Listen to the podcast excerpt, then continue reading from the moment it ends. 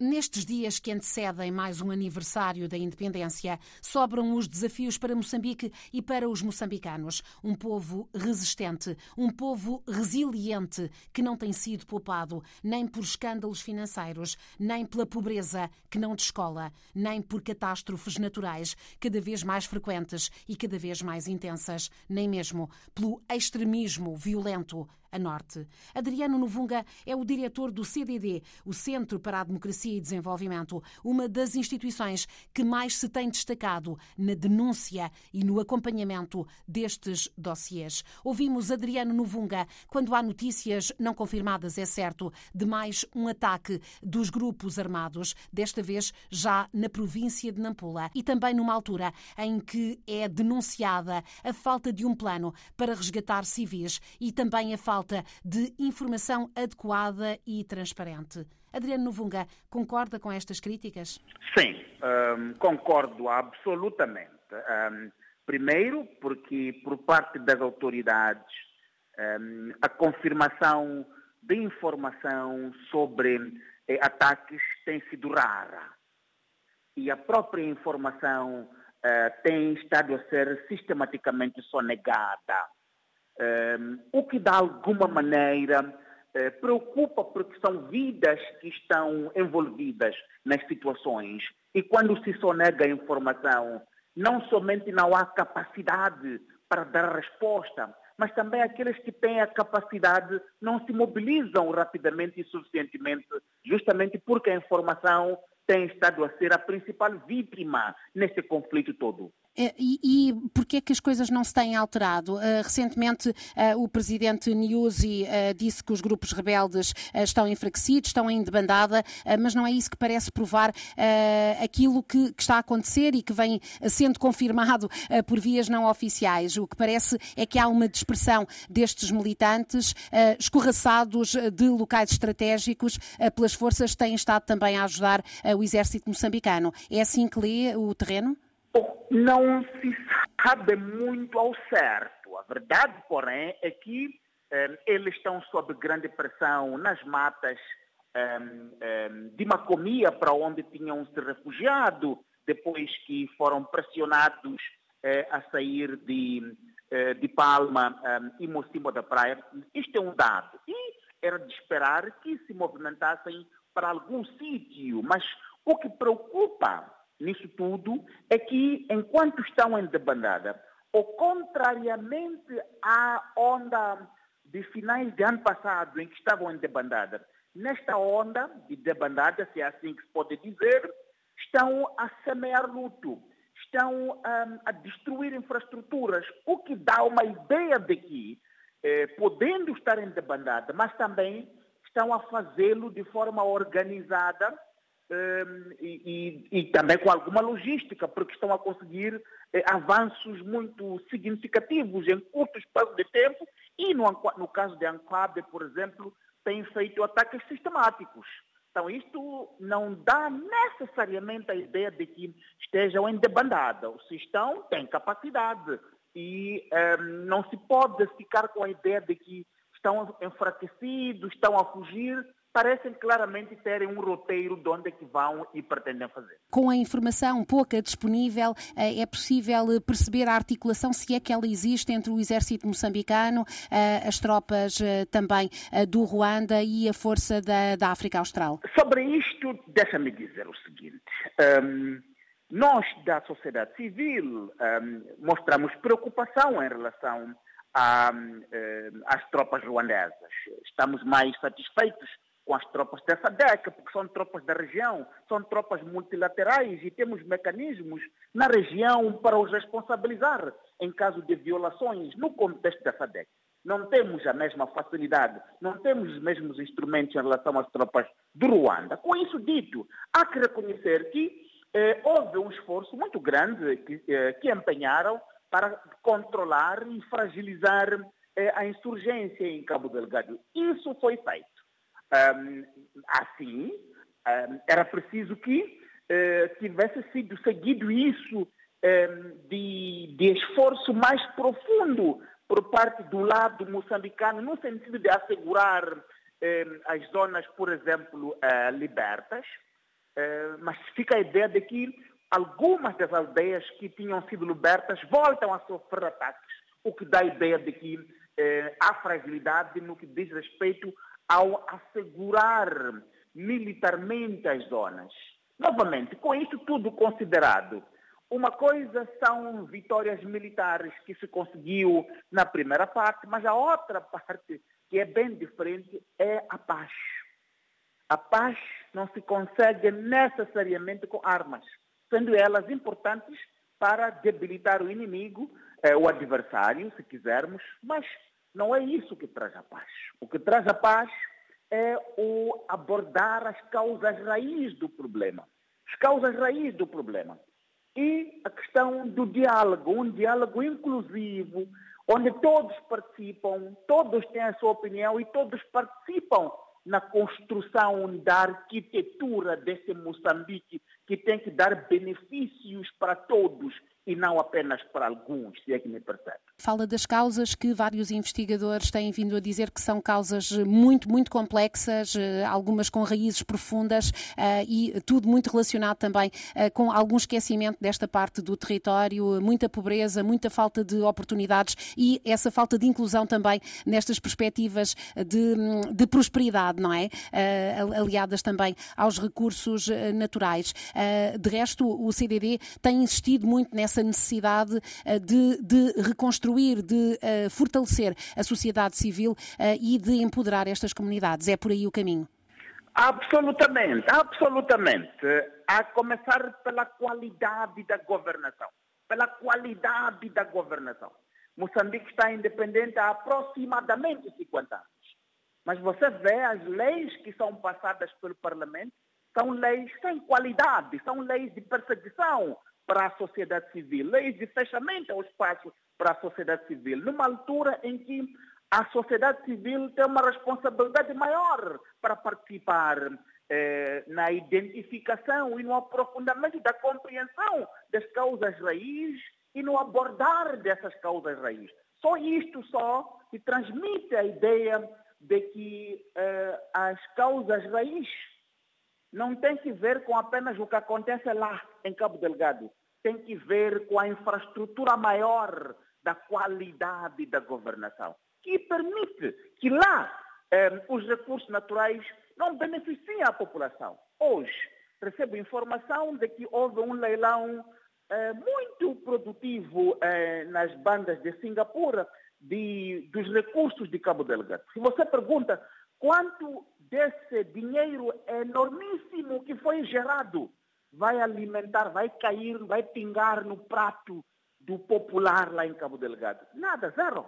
Nada vai pingar no prato da mamã, vai pingar no prato do tio e do avô lá, que estão lá desde antes da independência, mas não participam, não têm essa oportunidade. As elites estão a abocanhar tudo. Podemos teorizar sobre essas coisas, mas enquanto a exploração dos recursos de tipo mineral, fundamentalmente, não permitir que isso pingue no prato para a população comer. Pode não ser isso que leva ao problema, mas isso é um fator que permite que o problema se alastre na forma tão rápida com que se alastre e a população finge não estar a saber do que se passa. Uh, o CDD hoje mesmo volta a denunciar estes atrasos na reconstrução de Cabo Delgado. Uh, não só o CDD, mas outras estruturas da sociedade civil uh, denunciaram também recentemente a distribuição de hectares nesta, nesta zona de forma também pouco transparente. há alguma reação a estas denúncias que têm vindo a ser feitas? Não, a reação é o silêncio. A reação é o silêncio porque estas, um, um, eh, estes um, abusos, que são mesmo abuso do poder, não são perpetrados pelos pobres, são perpetrados pelas pessoas que estão na posse do poder público. Essa questão da terra, por exemplo. Eh, a terra pertence aos nativos e eh, já desde o início dos reassentamentos que sempre dissemos, os reassentamentos têm que ser com consentimento prévio da população E tem que haver compensações justas, por forma que as pessoas não percam a sua dignidade. Mas não somente isso não foi feito nessa altura, como também este padrão de expropriação, de ocupação da terra dos camponeses, incluindo eh, dos eh, deslocados, está a continuar. Não se promove paz, não se promove coesão social. Quando eh, não somente não há políticas públicas concretas para atender a situações de pobreza, de marginação e esquecimento, como também quando se continua por outro lado, a tomar a terra da população que está refugiada noutras partes, precisamente por causa de um conflito que não percebem. Não se promove paz assim. Uh, o cenário é, é muito complexo, uh, juntando todos estes desafios, todo este extremismo islâmico que certamente não será para qualquer país, mesmo com muitos recursos, uh, fácil de, um, de, combater, não é? uma vez que estamos a falar de uma, de uma guerra que não é uma guerra tradicional, em que é denunciada também alguma permissividade de algumas estruturas e até de, de, agentes infiltrados que passam informação. Portanto, é, é uma, um tipo de guerra muito de conflito uh, difícil de, de debelar. Uh, neste cenário, um, que construção uh, é que pode existir? Que caminho é que, na sua opinião, pode ser trilhado? Já o disse, não é? A construção desta paz e desta coesão social, mas isso devia ser urgente, devia já estar a acontecer com o gabinete que, entretanto, já há muito tempo foi formado para pensar o futuro desta zona em particular de Moçambique. Absolutamente, absolutamente. Penso que a esse nível há duas coisas que é preciso distinguir. Primeiro é o dividendo da paz. O dividendo da paz, no sentido macro. A pergunta é: Moçambique assinou o acordo de paz em 1992. Teve as eleições que fundaram a democracia em 94. Qual é o estado de espírito dos moçambicanos em relação ao dividendo da paz? Os moçambicanos sentem, gozam a paz esta é para alguns apenas, algumas elites? Essa é a primeira questão, macro. E que, como é que a governação foi negando o usufruto da paz ao longo desse tempo todo? Essa é uma questão. A outra, já ao nível mais local, de Cabo Delgado, é como é que está a coordenação de toda a resposta à situação? Como é que está a coordenação disto? A ADIME foi estabelecida com os desafios que tem, que continua, obviamente, uma das questões que nós queremos ver com a DIN é a DIN passar a responder ao Conselho de Ministros. Portanto, a DIN tem que responder ao Conselho de Ministros, que é para beneficiar de toda a arquitetura institucional e da capacidade de coerência e coordenação intersetorial, que neste momento se perde por estar no Ministério da Agricultura, que sobre ele eh, há eh, percepção de corrupção sobre este Ministério. Esta é uma questão que tem que ser atacada eh, de imediato para permitir que o potencial de liderança e coordenação que tem essa instituição possa efetivamente se realizar. Portanto, essa é uma questão. A outra tem que ver necessariamente com a descentralização que se impõe o, não pode ser órgão do nível central a coordenar eh, os esforços de reconstrução em Cabo Delgado, onde tem governador, onde tem secretário de Estado em Cabo Delgado. Tem que ser estas entidades que lideram este processo. Portanto, foi sempre a falta de descentralização que impediu o desenvolvimento e potenciou conflitos em Moçambique. Então, neste momento, se impõe que urgentemente se descentralize para as autoridades de nível provincial, o governador e o secretário de Estado a liderança desse programa, por forma que possam de perto e com conhecimento atender à situação. Este, o combate a este e a resposta a este conflito é urgente, mas não é só o conflito em Cabo Delgado que define o imenso país que é Moçambique, com uh, todos estes desafios uh, que tem vindo uh, também a realçar. Desde logo, esta exposição, uma das maiores do planeta, aos efeitos das alterações climáticas que se sentem ano após ano e que deixam milhões de moçambicanos desprotegidos. como é que avalia aquilo que tem sido feito também, não das populações que no contacto mostram como são efetivamente resilientes uh, e como uh, resistem com dignidade e com alguma serenidade quase impossível de perceber uh, a tudo aquilo que vai surgindo aos obstáculos que se vão levantando às suas vidas. Como é que está a ser preparada esta resposta àquilo que se sabe que Moçambique vai ter que enfrentar nos próximos anos?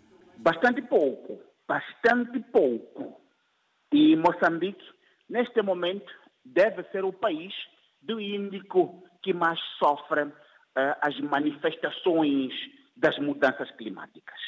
É só ver, uh, nos últimos três anos, Moçambique sofreu uh, de ciclones, desde o Idai, desde o Kennedy, etc., dos mais severos.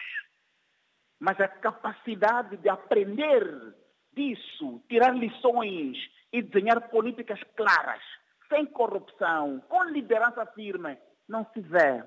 Não se vê. E esses ciclones já tiraram capacidade a Moçambique. Olha para a cidade da Beira, olha para partes importantes da província de Cabo Delgado que ficaram devastadas até hoje ainda não tiveram qualquer tipo de benefício.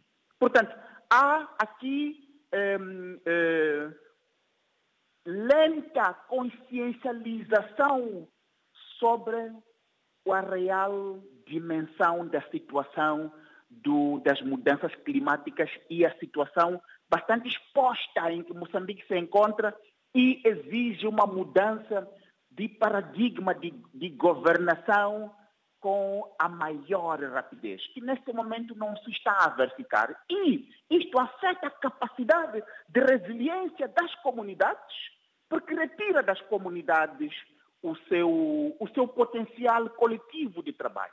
Porque tudo destrói, não é? As, as pessoas ficam mesmo sem, sem chão.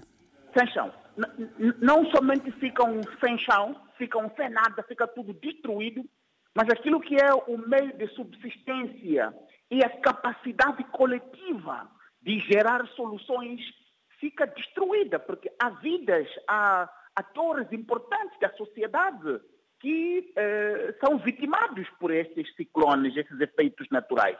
E a resposta que vem dos órgãos do Estado eh, é bastante pequena e, em muitos casos, inexistente e a sociedade civil vai ganhando alguma força, alguma consciencialização, porque às vezes parece o país também é tão extenso, não é? Parece que as coisas que acontecem, por exemplo, em Cabo Delgado, não são sentidas uh, tão fortemente uh, no sul, por exemplo, em Maputo. Parece que está tudo demasiado longe. É errada esta percepção? Não, não é. Não, não é errada, de forma nenhuma. É verdade. Moçambique é, é um país enorme que exige, por isso, descentralização exige descentralização, mas antes, pelo contrário, dia após dia se passam leis de reconcentração, de abocanhamento e centralização de processos de governação e retira eh, a capacidade ao nível local de responder às situações. E isto, em paralelo, eh, eh, se ataca o espaço cívico, o espaço de atuação das organizações civis e eh, as coloca numa posição de pouco poder fazer, pouco poder contribuir e pouco poder eh, sistematizar o conhecimento e numa via de diálogo construtivo transferir parte dessa capacidade de conhecimento para entidades do governo. Justamente porque isso olha para a sociedade civil porque tem o seu, a sua capacidade crítica, de pergunta, de colocar questões muito profundas sobre aquilo que empurra o país para a situação onde ele se encontra, que é a questão da corrupção, e por via disso a sociedade civil é olhada como inimiga e por isso se passa leis no parlamento eh, para fechar o espaço cívico mas para ter essa sociedade civil uh, que questione, é preciso que ela esteja informada, que ela esteja instruída, que tenha acesso a uma educação de qualidade. E esse também parece ser um dos grandes desafios de Moçambique, uh, com, uh, com metade da população, mais de metade da população jovem, com as escolas sobrelotadas, com a falta de resposta também, para permitir que as crianças e os jovens tenham acesso a este ensino de qualidade. são muitos os desafios, efetivamente. São muitos os desafios, mas a questão da governação se destaca no topo desses desafios. E se destaca por quê? Deixa-me dar aqui um exemplo. Veja para a questão do livro escolar. Não é somente um, a superlotação das salas de aulas, não é somente a questão de falta de mobiliário e da desmotivação dos professores pelo, pelo poder de compra que vai se corroendo dia após dia. Mas olha para a questão da qualidade do livro. O livro simplesmente é não livro. O livro vem desinformar, vem destruir a capacidade eh, dos alunos de serem cidadãos firmes, livres para o amanhã. Eh, por causa de corrupção, por causa de negociatas. São negociatas lá no Ministério, são negociatas das elites, dos chefes, dos filhos dos chefes que importam livro, etc., que resultam em que as lutas entre eles eh, fazem com que o livro não tenha qualidade. Não tenha qualidade. E num contexto onde fazemos essa entrevista, eh, no contexto da celebração da independência nacional, você pergunta, mas então, independência é isto aqui? Se as negociatas entre vocês, os chefes, resultarem em não livre para a nossa população, resulta em embrutecimento da população, isto é o que agora? É uma estratégia política para o embrutecimento da nossa população, de retirar a capacidade de aprendizagem para se perpetuarem saque. Essa questão do fundo que se vê na realidade. Portanto, os desafios são vários, como muito bem diz, mas o da governação se destaca, porque é ele, este sim, que continua a ditar que a nossa sociedade não tenha esta, este sentido desenvolvimentista, mas antes, pelo contrário, seja uma sociedade orientada onde, um, para a extração de alguns, como deu o exemplo dos rubis em Cabo Delgado, da extração para o consumo esterilizante das elites, num contexto onde o crescimento exponencial da população e da juventude em particular vai aumentando os riscos, eh, os riscos de convulsões na sociedade, porque os jovens estão aí completamente desprotegidos, sem trabalho, sem educação de qualidade, embrutecidos. Então já sabe o que se pode esperar. Mas são jovens também com acesso a muita informação, não é? Informação que chega por outras vias, não apenas pela via mais, mais formal. E que têm expectativas, como em todos os, os, países e como se está a sentir eh, na maioria eh, dos Estados africanos. Estes, estes jovens também querem ter uma vida melhor e têm, e têm nas mãos esse poder também da transformação. Exatamente, exatamente. E nesse contexto onde os jovens têm acesso alternativa à informação, a mesma informação que se pretende sonegar, os jovens têm acesso a ela pelas redes sociais, pelas mais variadas formas inovadoras de partilhar informação. Isto coloca um desafio eh, e vulnerabilidade imensa para países como Moçambique, onde os libertadores continuam a pensar que as sociedades hoje estão como igual a 1960, quando libertaram os países. Moçambique eh, e mais alguns aqui na região que continuam, estão parados no tempo. Pensam que os jovens estão na mesma situação que estavam os jovens de 1960 e podem, por exemplo, eh, manter os padrões de consumo esterilizante e elitista, sem qualquer tipo de possibilidades para os jovens. Isto vai empurrar as nossas sociedades para cada vez mais conflitos que vão destruir as possibilidades de desenvolvimento, vão destruir aquilo que há de mais básico numa sociedade, o direito à esperança o direito à esperança. Adriano Novunga, o diretor do CDD, o Centro para a Democracia e Desenvolvimento, entrevistado nesta Semana da Independência pela RDP África.